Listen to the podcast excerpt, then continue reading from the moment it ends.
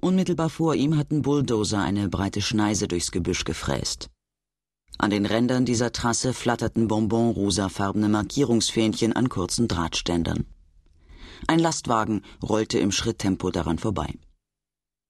Diesen Lastwagen musste Priest stehlen. Sein erstes Auto hatte er im Alter von elf Jahren geklaut. Es war auch nicht das letzte geblieben. Dieser Laster hier war jedoch kein x-beliebiges Fahrzeug. Priest sah, wie das schwere Aggregat auf der Ladefläche hinter der Fahrerkabine langsam eine etwa vier Quadratmeter große massive Stahlplatte auf den Boden herabließ.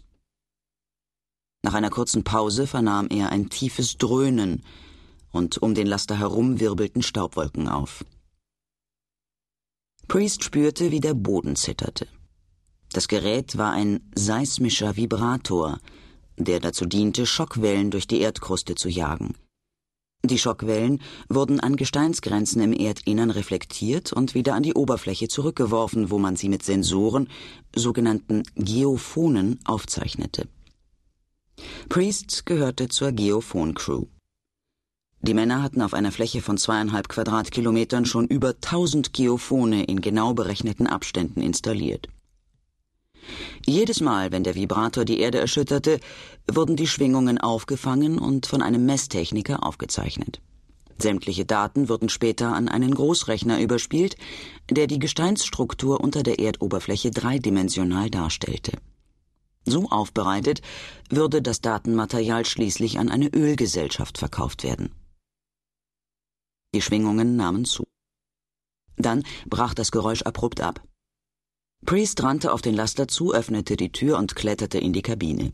Hinter dem Steuer saß ein etwa 30-jähriger untersetzter Mann mit schwarzen Haaren. Hallo Mario, sagte Priest und rutschte auf den Beifahrersitz. Hallo Ricky. Richard Granger lautete der Name auf Priests Führerschein Klasse 2. Der Schein war gefälscht, der Name jedoch echt. Priest hielt eine Stange Marlboro in der Hand und warf sie aufs Armaturenbrett. Hier, ich hab dir was mitgebracht. Ey Mann, du brauchst mir doch keine Zigaretten zu kaufen. Ich schnorr doch dauernd welche bei dir. Er griff nach dem offenen Päckchen, das ebenfalls auf dem Armaturenbrett lag, schüttelte eine Zigarette heraus und steckte sie sich in den Mund. Mario lächelte. Und warum kaufst du dir nicht deine eigenen? Mensch, ich kann mir das Rauchen doch gar nicht leisten. Du bist vielleicht ein Spinner, Mann. Mario lachte. Priest zündete sich seine Zigarette an. Sich bei anderen beliebt zu machen, war ihm immer leicht gefallen.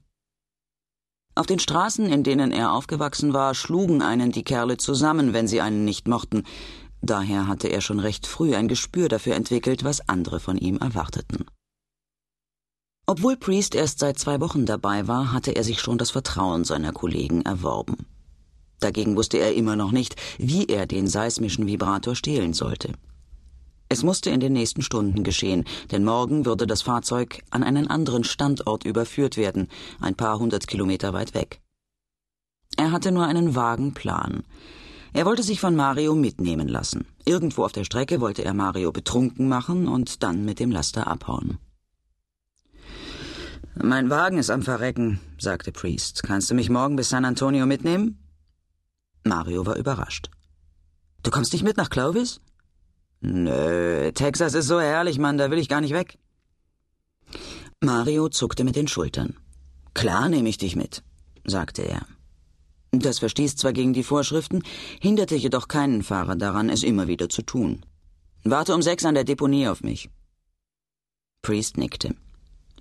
Die Mülldeponie war ein trostloses Loch am Rande von Shiloh, der nächstgelegenen Stadt. Es juckte ihn in den Fingern, Mario auf der Stelle zu packen, aus der Kabine zu schmeißen und mit der Karre abzuhauen, aber das war natürlich Unfug. Er musste das Fahrzeug nach Kalifornien bringen und dort verstecken, bevor die Polizei im ganzen Land nach einem gestohlenen seismischen Vibrator Ausschau hielt. Das Funkgerät piepte. Das hieß, dass der Messtechniker die Daten der letzten Vibration überprüft und für einwandfrei befunden hatte. Mario zog die Bodenplatte hoch, fuhr an und hielt direkt neben dem nächsten Markierungsfähnchen wieder an. Dort senkte er die Platte ab und gab per Funksignal durch, dass er wieder bereit war. Priest sah ihm aufmerksam zu und prägte sich die Reihenfolge ein, in der Mario Hebel und Schalter bediente.